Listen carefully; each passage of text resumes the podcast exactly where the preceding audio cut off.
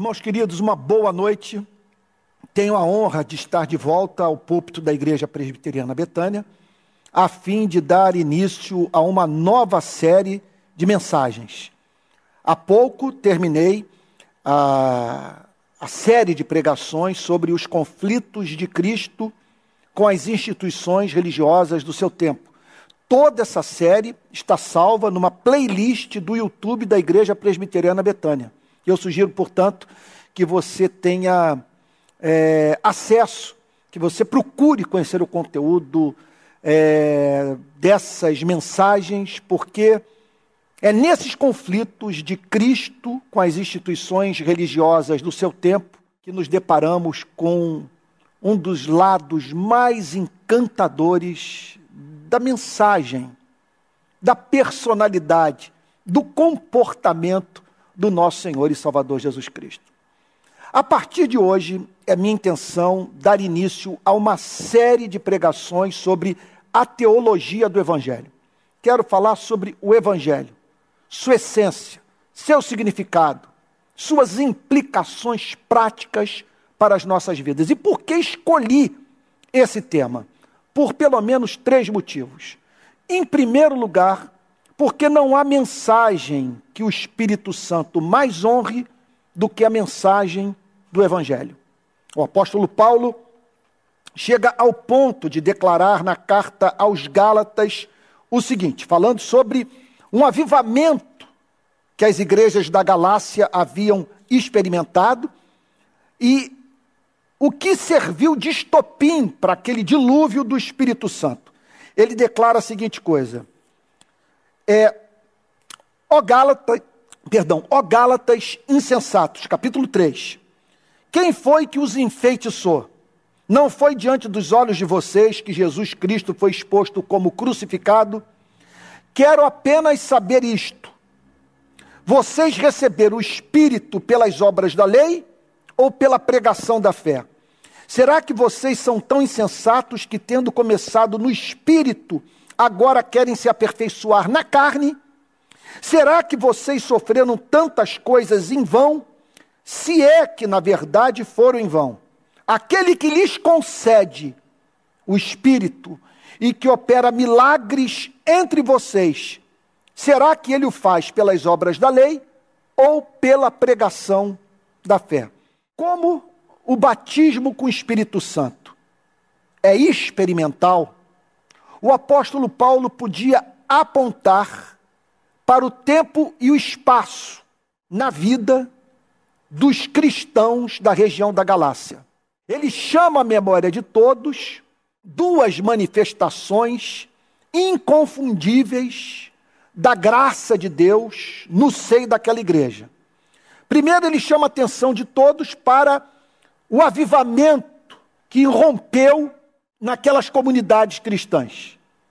Pessoas foram simultaneamente batizadas com o Espírito Santo. E o apóstolo Paulo levanta uma questão. O Espírito de Deus foi derramado sobre a vida da igreja em que contexto? E ele podia chamar a atenção de todos para o fato de que o Espírito Santo havia sido derramado não num contexto de uma pregação moralista, que chamava homens e mulheres para conquistarem a sua redenção mediante a obediência à lei. O que o apóstolo Paulo está dizendo é que o púlpito era ocupado por Jesus, não por Moisés. Que a mensagem era o evangelho, a justificação pela graça mediante a fé.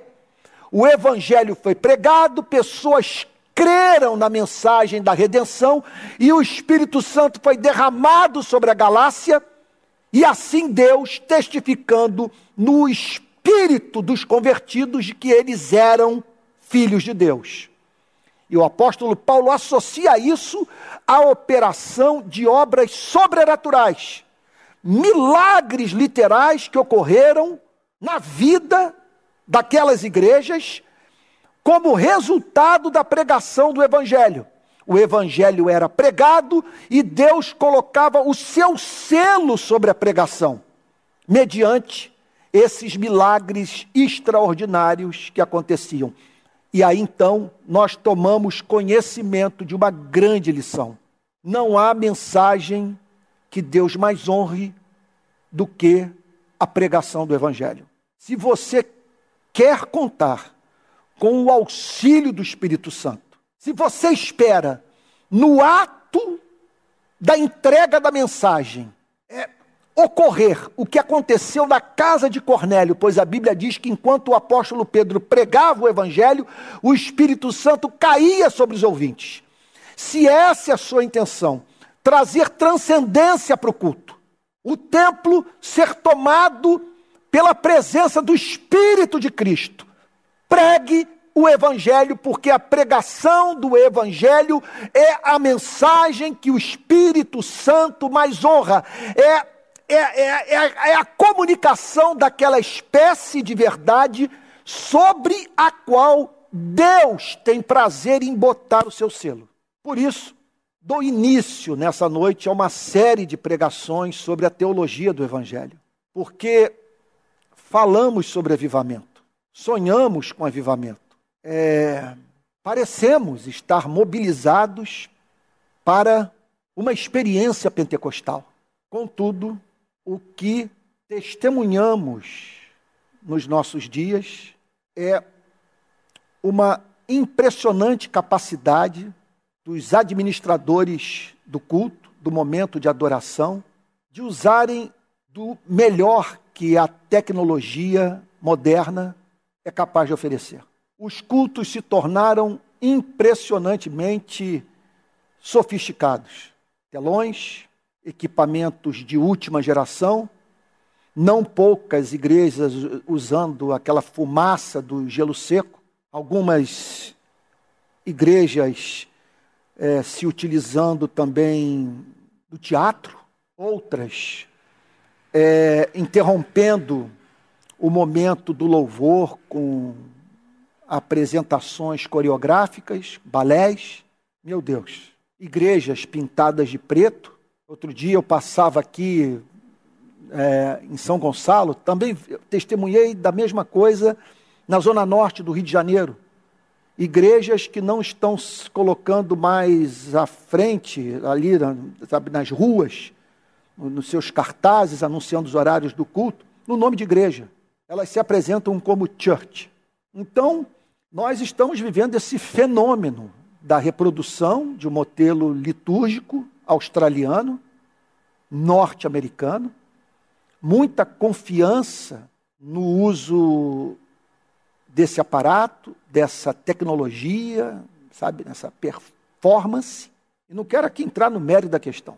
Tem gente que gosta disso. Agora, o que deveria chamar a atenção de todos é o fato de que os nossos cultos estão carentes de transcendência, da evidência do Espírito.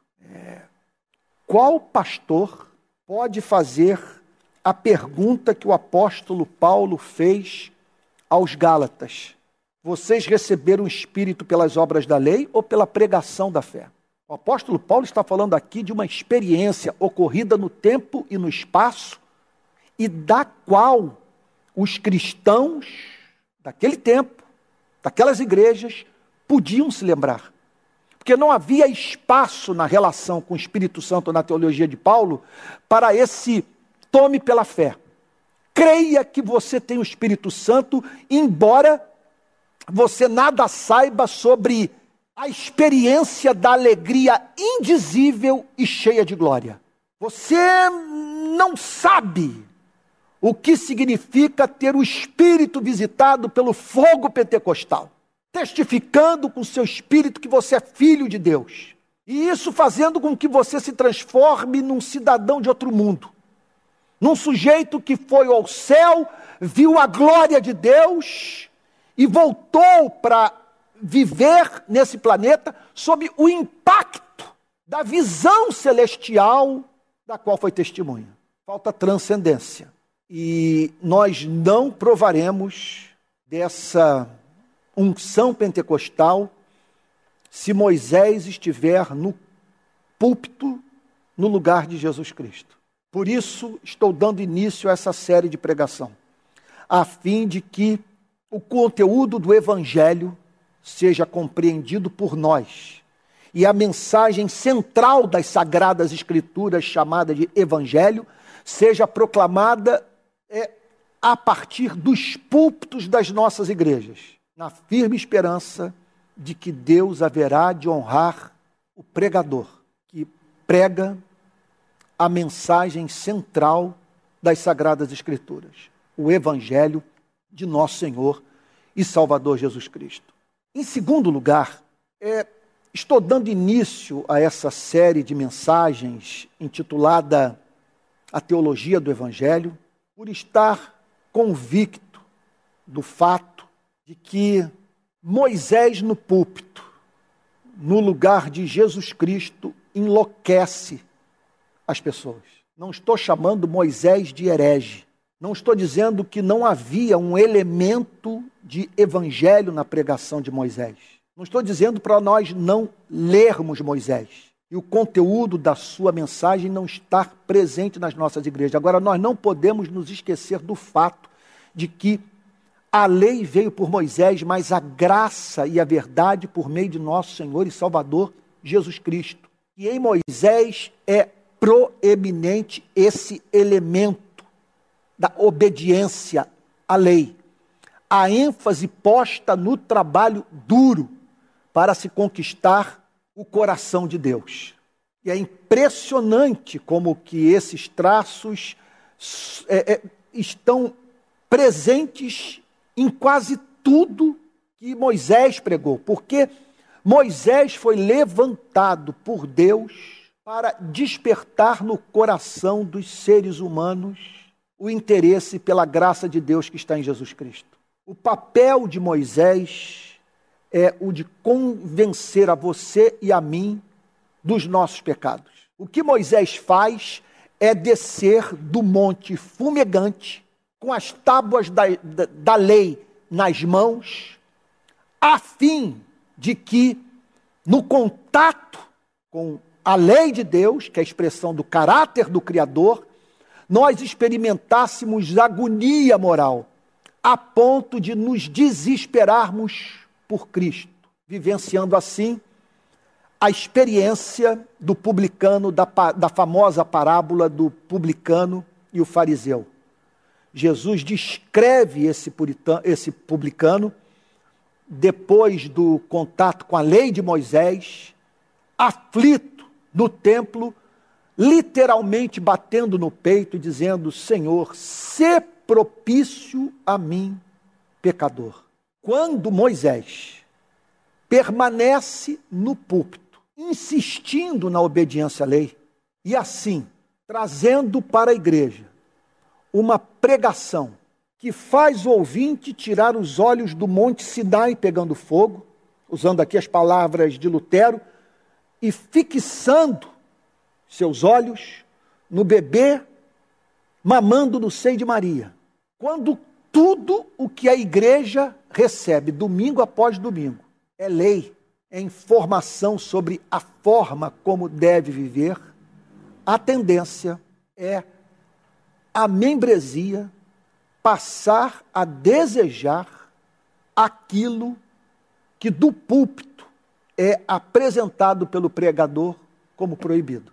O apóstolo Paulo fala com clareza sobre isso na carta aos Romanos, no capítulo 7. Se você puder abrir sua Bíblia, Romanos, capítulo 7. Olha o que, que ele diz. Ou vocês não sabem, irmãos, pois falo aos que conhecem a lei, que a lei tem domínio sobre uma pessoa apenas enquanto ela está viva por exemplo, a mulher casada está ligada pela lei a seu marido enquanto ele vive, mas se o marido morrer, ela ficará livre da lei conjugal. De modo que será considerada adúltera se, enquanto o marido estiver vivo, ela se unir a outro homem. Mas se o marido morrer, ela estará livre da lei e não será adúltera se casar com outro homem. Assim, meus irmãos, também vocês morreram para a lei. Morreram para a lei por meio do corpo de Cristo, para que pertençam a outro, a saber, aquele que ressuscitou dentre os mortos, a fim de que frutifiquemos para Deus. O que o apóstolo Paulo está dizendo é que ninguém frutifica para Deus, ninguém anda em novidade de vida. O caráter de Cristo não se torna real na vida de nenhum ser humano sem que o evangelho seja pregado. A lei não foi dada para a santificação dos seres humanos. O papel da lei é despertar o coração do homem, o coração da mulher, para a necessidade imperiosa de correrem para Cristo, enquanto o ouvem dizer: Vinde a mim, todos vocês que estão cansados e sobrecarregados. Essa não é a tônica da mensagem de Moisés. Eu os aliviarei. Tomai sobre vós o meu jugo e aprendei de mim, porque sou manso e humilde de coração, e achareis descanso para as vossas almas, para a alma de vocês, porque o meu jugo é suave e o meu fardo é leve. Paulo prossegue dizendo: Porque quando vivíamos segundo a carne, eu gostaria de chamar a sua atenção para essa passagem. Se você fizer uma pesquisa na internet, no YouTube, você vai ver uma exposição desse capítulo 7, feita por mim. Se, se não me falha a memória, eu fiz uma exposição dessa passagem aqui na Igreja Betânia e no congresso da CEPAL, a coisa de uns três, quatro anos atrás. Se você fizer uma pesquisa, você vai encontrar que é uma exposição, eu diria que das mais importantes feitas por mim, toda a minha vida.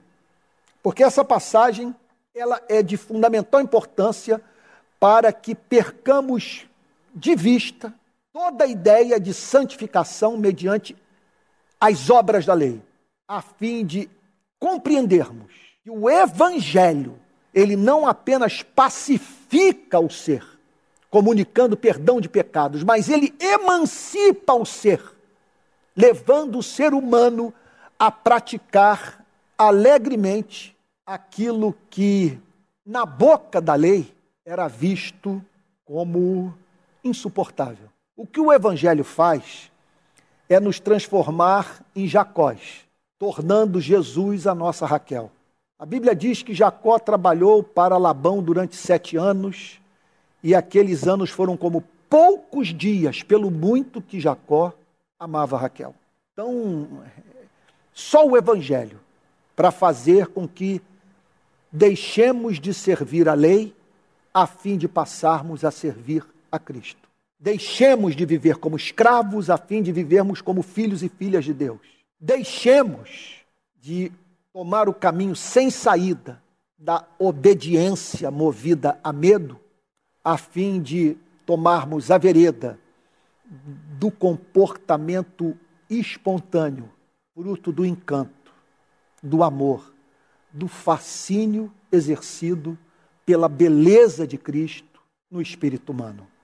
Então, Paulo afirma no versículo 5: Porque quando vivíamos segundo a carne, o que significa viver segundo a carne. Tem dois sentidos. O primeiro sentido é o de você viver de acordo com os ditames da sua natureza caída. Paulo chama a atenção da igreja de Roma para esse fato. Houve um período em que vocês e eu vivíamos segundo a carne. Nós éramos dominados pelas nossas paixões egoístas. Mas viver segundo a carne significa também tentar obter redenção pela lei. Viver segundo a carne tem o sentido de, mediante trabalho duro, chamar a atenção de Deus, fazendo assim com que Deus se torne propício aos seres humanos. Então aqui está Paulo falando sobre um período da vida daquelas pessoas, da sua própria vida, em que eh, o teor geral da sua existência podia ser chamado de vida na carne. O ser humano, portanto, escravo das suas motivações egoístas e buscando, mediante desempenho, comprar a sua salvação. Isso que caracteriza a vida na carne. E aí Paulo diz o seguinte: quando vivíamos sob a carne, ou segundo a carne, as paixões pecaminosas, ele está falando aqui de concupiscências pecaminosas. Quer dizer, a concupiscência por si só, o desejo, não deve ser considerado pecaminoso. ele se torna pecaminoso quando ele viola a lei do amor. Então, Paulo está falando de paixões pecaminosas. É um desejo ardente de ser feliz, que, contudo, não considera a vida do próximo e a glória de Deus. É isso que caracteriza a paixão pecaminosa. Então, o apóstolo Paulo declara que naquele período em que aquelas pessoas e ele viviam na carne, as paixões pecaminosas despertadas pela lei.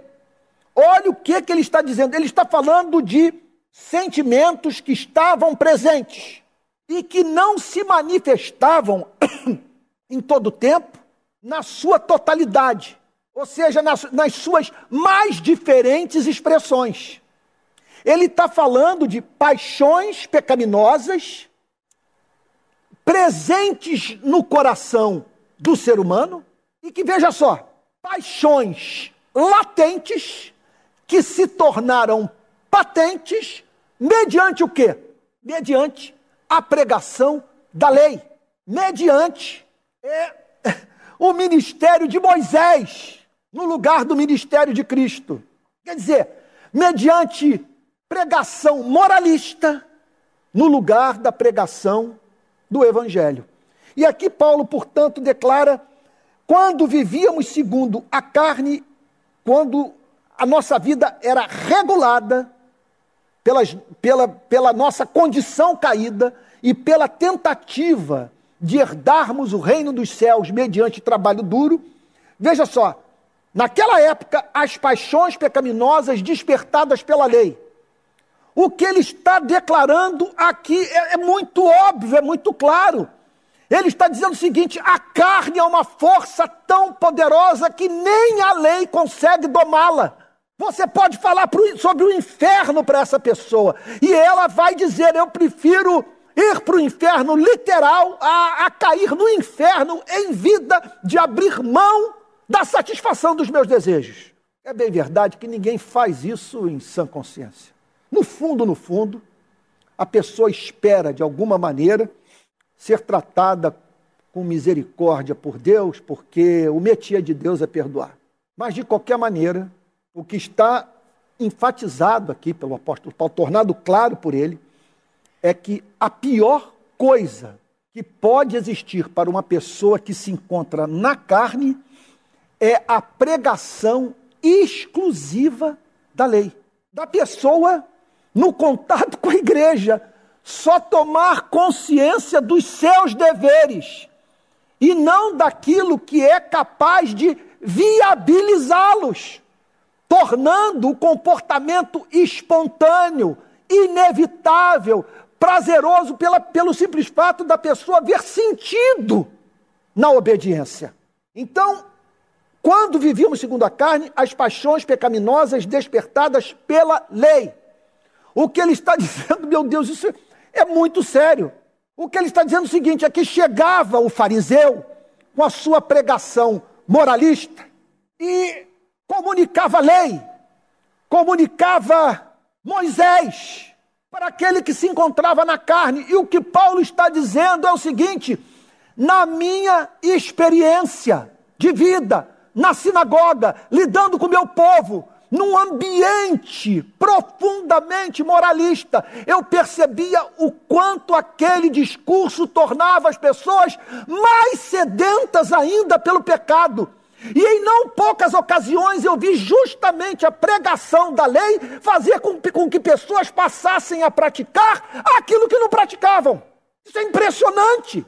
Olha o que ele está dizendo, quando vivíamos segundo a carne, por isso que essas bandeiras moralistas essas marchas, essa tentativa de você mudar a orientação sexual das pessoas mediante decreto, a caneta do presidente, toda essa pressão exercida por evangélicos nesse atual momento da história trágica da nossa nação, só torna tudo pior para aquele que não conhece a Cristo. Porque aqui está o apóstolo Paulo dizendo: quando vivíamos segundo a carne as paixões pecaminosas despertadas pela lei. A mensagem era ouvida e criava um tumulto no coração humano. Levava o ser humano a olhar para aquilo que do púlpito era apresentado como proibido e dizer o seguinte: é justamente isso que eu conheço, é justamente isso que eu, que eu persigo, é justamente isso que eu quero, é justamente isso que eu desejo. Deve haver algo interessante nisso. E não apenas isso.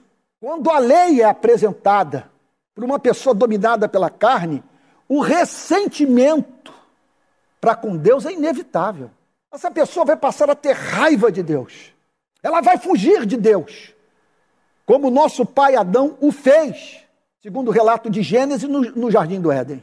As paixões pecaminosas despertadas pela lei, a pessoa entrava na igreja, sentava no banco, e, em vez de ouvir o evangelho, ouvia a pregação da lei. E a pregação despertava, dava vida, atiçava as paixões pecaminosas. Qual é a consequência? O apóstolo Paulo diz o seguinte: operavam em nossos membros a fim de frutificarem para a morte. O que significa o seguinte: aquela pregação moralista, repito, Moisés no púlpito, no lugar de Jesus Cristo, despertava as paixões pecaminosas, e quando as, pa as paixões pecaminosas emergiam à consciência, ganhavam corpo e força, atingiam os membros do corpo fazendo assim com que o ser humano integral desse vazão à sua paixão pecaminosa, praticando aquilo que, segundo o apóstolo Paulo, frutificava para a morte. Eu não sei, eu, eu, eu, eu não sei mais é, o que fazer para convencer as pessoas desse ponto. Que foi um erro em 2018 a igreja acreditar que com uma mudança na condução do governo federal, isso representaria uma transformação na cultura e nas escolhas morais que as pessoas faziam. O que o apóstolo Paulo está dizendo é o seguinte: isso é heresia, isso é, pe é pelagianismo, isso é contraproducente. A igreja não foi levantada por Deus nesse planeta para dizer para as pessoas o que elas devem fazer mas sim lhes comunicar poder para elas fazerem o que sabem que devem fazer e não conseguem. É isso que Paulo está dizendo. As paixões pecaminosas despertadas pela areia operavam em nossos membros a fim de frutificarem para a morte. Agora, porém, olha o Evangelho. Olha a razão de ser dessa série de mensagens que estou dando início hoje, nessa noite, na Igreja Presbiteriana Betânia, que está me honrando mais uma vez. Muito obrigado, Pastor Tel, por abrir as portas da igreja num contexto em que número incontável de pastores não me querem ver nem de longe. Igrejas que me convidavam para pregar, hoje mantêm as portas cerradas para mim, em razão do fato de não estarem dispostas a ouvir a mensagem do Evangelho. Eu falo nesses termos, correndo o risco de ser mal interpretado, porque se há algo nesse presente momento da minha vida do qual estou certo, é que nós entristecemos o Espírito Santo ao deixarmos de pregar o Evangelho, na esperança de ver essa, essa nação transformada, a fim de nos dedicarmos a alianças políticas que escandalizaram milhões de evangélicos e número incontável de não evangélicos, fazendo com que essa gente nem se imagine mais entre nós. Teremos um trabalho duro pela frente, a fim de resgatarmos a credibilidade e deixarmos de modo claro para o povo brasileiro qual é o significado real do Evangelho de nosso Senhor e Salvador Jesus Cristo. Verso 6. Agora, porém, a partir do contato com a mensagem do Evangelho, estamos livres da lei. Então aqui o apóstolo Paulo está dizendo: estamos livres da lei. Nós estamos olhando para a lei como uma viúva podia olhar para o corpo inerte do marido no caixão. É isso que Paulo está dizendo. Nós morremos para uma espécie de relação com a lei. Da mesma maneira que aquele marido morto não podia mais exigir fidelidade sexual da sua esposa, havia morrido, a aliança, portanto, estava desfeita, a lei não tem mais como se dirigir a nós, exigindo de você e de mim uma espécie de comportamento que é próprio de quem está casado com a senhora lei, que não faz outra coisa que não seja nos esbofetear, nos triturar, nos humilhar, diariamente mostrar que estamos perdidos. Agora, porém, agora, porém, conhecemos o Evangelho, estamos livres da lei. Ela não se dirige mais a nós, exigindo a fidelidade que é análoga ao casamento entre um homem e uma mulher. Agora surgiu no cenário, finalmente, um novo amante. Em vez de termos alguém dentro de casa o tempo inteiro nos humilhando, nos fustigando, trazendo à nossa memória as nossas falhas, levando-nos à loucura, nós temos agora alguém que está nos dizer: a tua fé te salvou, os teus pecados estão perdoados, entra na paz. Agora nós estamos em Cristo. É claro que essa mensagem é perigosa. Ela nos coloca diante de um abismo ético, porque podemos usar tudo isso para praticarmos o que é incompatível com o espírito do Evangelho. Mas a pregação do Evangelho é de fato perigosa. Ela pode ser mal interpretada. É uma pregação que simplesmente nos convence do fato de que a lei não pode mais se dirigir a nós para exigir uma fidelidade que nunca fomos capazes de prestar a ela. Ela não pode mais nos aterrorizar. É aquela história que contam que quando houve a abolição ah, dos escravos nos Estados Unidos, muitos escravos tornados livres, quando vinham, quando viam os seus antigos senhores, tremiam, como se fossem escravos deles. É isso que Paulo está dizendo. Estamos livres dessa escravidão. Agora, porém, agora, porém, estamos livres da lei. Nós não nos relacionamos mais com a lei na perspectiva de obtermos a vida eterna. O que Paulo está dizendo é que isso opera uma transformação no espírito humano. Porque quando sai esse elemento de obrigação, de pressão, de coerção, por incrível que possa, possa parecer, o espírito se torna livre para praticar a mesma obediência prescrita pela lei mas pelo simples fato de a relação com a lei não se dar mais nas mesmas bases neurotizantes do passado. Agora, porém, estamos livres da lei, pois morremos para aquilo a que estávamos sujeitos. Morremos para aquilo que estávamos sujeitos. A lei pedia a nossa morte. É a única forma de você satisfazer as demandas da justiça, é pagando pelo que fez. E o que o Evangelho tem a dizer? Que nós morremos com Cristo, que nós pagamos o que a lei exigia de nós. Nós fomos para a cruz com Cristo, nós somos membros do corpo de Cristo, nós morremos com Cristo. A morte de Cristo é a nossa morte, porque nós fazemos parte do nosso Senhor e Salvador Jesus Cristo, como membros do seu corpo, como ramos dessa videira, como tijolos desse templo maravilhoso que está sendo construído. E assim, portanto, diz o apóstolo Paulo, morremos para aquilo a que estávamos sujeitos. Nós morremos. A lei não tem mais que fazer exigência a você e a mim nos termos em que essas exigências eram feitas para que sirvamos de maneira nova. Servir de maneira nova. Observe que o Evangelho não elimina a lei.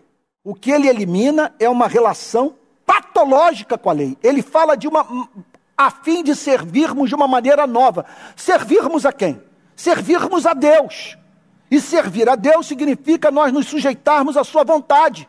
O que o, o, o apóstolo Paulo está dizendo é que essa sujeição se dá numa outra base, num outro espírito, quando nós estamos em Cristo. Nós servimos de maneira nova, não mais com um joelho batendo no outro, ou com medo de no final do dia sermos lançados fora por nos considerarmos escravos de um Senhor severo. Servimos de maneira nova. Agora é Jacó encantado por Raquel. E o serviço a Raquel se torna espontâneo, porque estamos fascinados por Raquel. É como diz William Shakespeare: quem nunca fez loucuras por amor é porque nunca amou.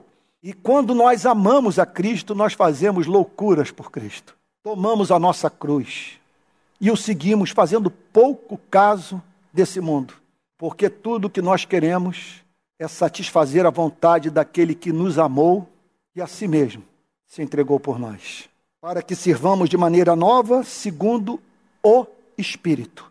Segundo o Espírito Santo. Só o Espírito Santo viabiliza a santificação.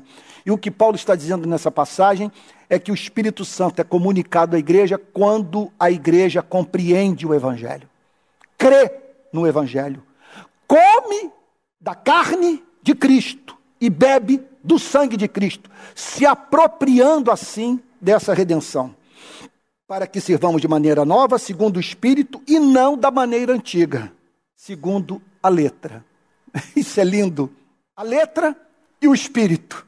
Quer dizer, eu me aproximo da, da letra. Eu, meu Deus, eu entendo o seu significado. Eu posso até dizer, eu posso até dizer, o que ela pede é razoável. O que ela pede é justo, o que ela pede é inteligente, o que ela pede viabiliza a vida em sociedade, mas eu não dou conta disso. Há uma guerra dentro de mim. O bem que eu quero fazer eu não faço, e o mal que eu odeio eu acabo praticando. Diferente quando nós estamos no mundo do espírito. Quando o que é papel, o que é tábua de pedra, o que, o que, o que é registro em pedra, veja só, é internalizado, salta das tábuas da lei e vem para dentro do meu coração, quando se cumpre a grande promessa do Antigo Testamento: dar-lhes-ei um coração novo. No coração de vocês eu vou escrever a minha lei. Por isso, essa série de pregação. Em primeiro lugar, porque quando o evangelho é pregado, estabelece-se a condição para que o Espírito seja derramado sobre a vida da igreja. A pregação do Evangelho é a mensagem que o Espírito Santo mais honra. Em segundo lugar, porque se Moisés estiver no púlpito, no, no lugar de Jesus Cristo, se os pastores estiverem pregando moralidade em vez de pregar o Evangelho, formarão congregações inteiras de gente neurótica, adoecida e vista praticando aquilo que do púlpito é apresentado como proibido. Não estou falando que nós devemos eliminar da pregação a apresentação do conteúdo da ética cristã. O que eu estou falando aqui é sobre essa diferença apresentada pelo apóstolo Paulo entre a antiga maneira de viver e a nova maneira de viver, entre letra e espírito, entre Moisés e Cristo, entre lei e graça. Olha, vou falar algo agora que pode soar ofensivo para muitos. Eu tenho para mim que a forma boçal, estúpida, cretina, mediante a qual os que se dizem cristãos tratam uns aos outros nas redes sociais, tem um fundo sexual. É muita gente exasperada com a ética sexual que lhes é apresentada do púlpito, não mediada pelo Evangelho. As pessoas se veem, portanto, diante da obrigação de abrirem mão daquilo que, com todo o seu ser, elas buscam por nada. Elas estão servindo a Labão e não a Raquel. Isso enlouquece. Por que trazer para o púlpito da Igreja Presbiteriana Betânia uma série de mensagens sobre a teologia do Evangelho? Porque não há nada mais lindo na Bíblia. Eu não seria cristão se não fosse pelo Evangelho. Se não fosse o Evangelho, eu não teria abraçado essa fé. Foi a beleza dessa mensagem que me encantou. Foi o golpe de misericórdia em todas as minhas dúvidas e objeções intelectuais que emergiam na minha mente no período em que eu buscava desesperadamente vencer a incredulidade, a dúvida. Sim, eu queria crer. Eu nunca agasalhei dúvida com prazer, porque eu sabia que era Cristo ou a náusea de Sartre num mundo absurdo que não faz o mínimo sentido. exceto se vemos o que ocorre debaixo do sol, à luz da fé. Eu nunca vi nada mais lindo na minha vida do que esse caso de amor que Deus tem com seu povo. Na eternidade, o pai entrega um povo para o filho. Eu vim para os que eram seus, foi o que disse Jesus. Não oro pelos do mundo, mas pelo, pelos que são seus, porque o Senhor os deu a mim. O pai entrega um povo ao filho, o separa na eternidade. O filho assume o compromisso no, nesse pacto de redenção de dar a vida por esse povo. Morre em seu lugar, cumpre a lei pelos eleitos e paga a sua dívida na cruz, sofrendo uma morte horrível, que teve como elemento mais dramático, acima de tudo, acima de toda tortura, sofrimento físico, o momento no qual o rosto do Pai se apaga e o nosso Salvador é movido a dizer: Deus meu, Deus meu, por que me desamparaste? E na morte biológica, na morte espiritual, ele nos oferece uma salvação integral, garantindo, aleluia, a ressurreição dos nossos corpos em glória e a vida eterna. Na cruz, a justiça e o amor se beijam, porque na cruz Deus nos perdoa, mas de modo justo. Ele desvia a sua ira de nós, sua justa ira, e atrai e atrás para si mesmo, punindo no seu único filho os nossos pecados. Isso é absolutamente lindo. Deus prova o seu próprio amor para conosco pelo fato de Cristo ter morrido por nós, sendo nós ainda pecadores. É ou não é encantador saber que Deus nos deu o seu bem mais precioso. Nós não apenas sabemos que Ele nos ama por vivermos num planeta jardim, cheio de beleza, vida e harmonia. Não é que Ele nos deu o dom da vida. Não é porque Ele permite que tenhamos acesso ao pão ou alguns dos bens temporais que, pela Sua graça, Ele derrama sobre as nossas vidas. Olha, ele nos deu o seu amado filho. A medida do amor dele por nós é o amor que o pai tem pelo seu único filho. Isso é absolutamente lindo. E, e, e uma pregação, sabe, que num mundo de crianças em hospital fazendo quimioterapia, nos faz ver Deus identificado com todos os nossos sofrimentos passando pelas agonias que a espécie humana tem enfrentado. O que levou John Stott a dizer, famoso teólogo britânico, que na cruz Deus não apenas justifica o pecador, mas justifica a si mesmo no mundo sofredor. Eu trago para o púlpito da Igreja Betânia essa série sobre o Evangelho, porque não há mais nada importante a ser trazido para o púlpito dessa igreja. Nada mais lindo e caminho por excelência para que o pecador se reconcilie com seu Criador. É o Evangelho que faz com que o ser humano não se veja apenas como um infeliz em busca de felicidade em Cristo, mas um pecador que procura perdão de pecados em Cristo. Quer dizer, alguém que entende que a sua infelicidade consiste na sua condição de pecador, do seu estado pecaminoso, da sua culpa moral contraída a partir do momento que o ser humano virou as costas para o Deus excelente que o formou. Meu Deus, o Evangelho é o que nos leva a chamar Deus de Pai, mas sem nos sentirmos no direito de sermos muito maus, porque o Pai é muito bom. O Evangelho viabiliza a ética. E isso que John Stott disse. Deus justifica a si mesmo no mundo sofredor. Essa mensagem tem que ser proclamada. E é o que eu espero fazer nos próximos dias aqui na Igreja Betânia falar sobre o Evangelho de nosso Senhor e Salvador Jesus Cristo. E na esperança de que você com seus parentes e amigos, passe adiante a mensagem que Cristo nos incumbiu de pregar até a sua segunda vida, a sua segunda vinda. Ide por todo mundo, fazei discípulos todas as nações. Esse é o chamado, nossa principal vocação e tarefa que só nós cristãos podemos cumprir.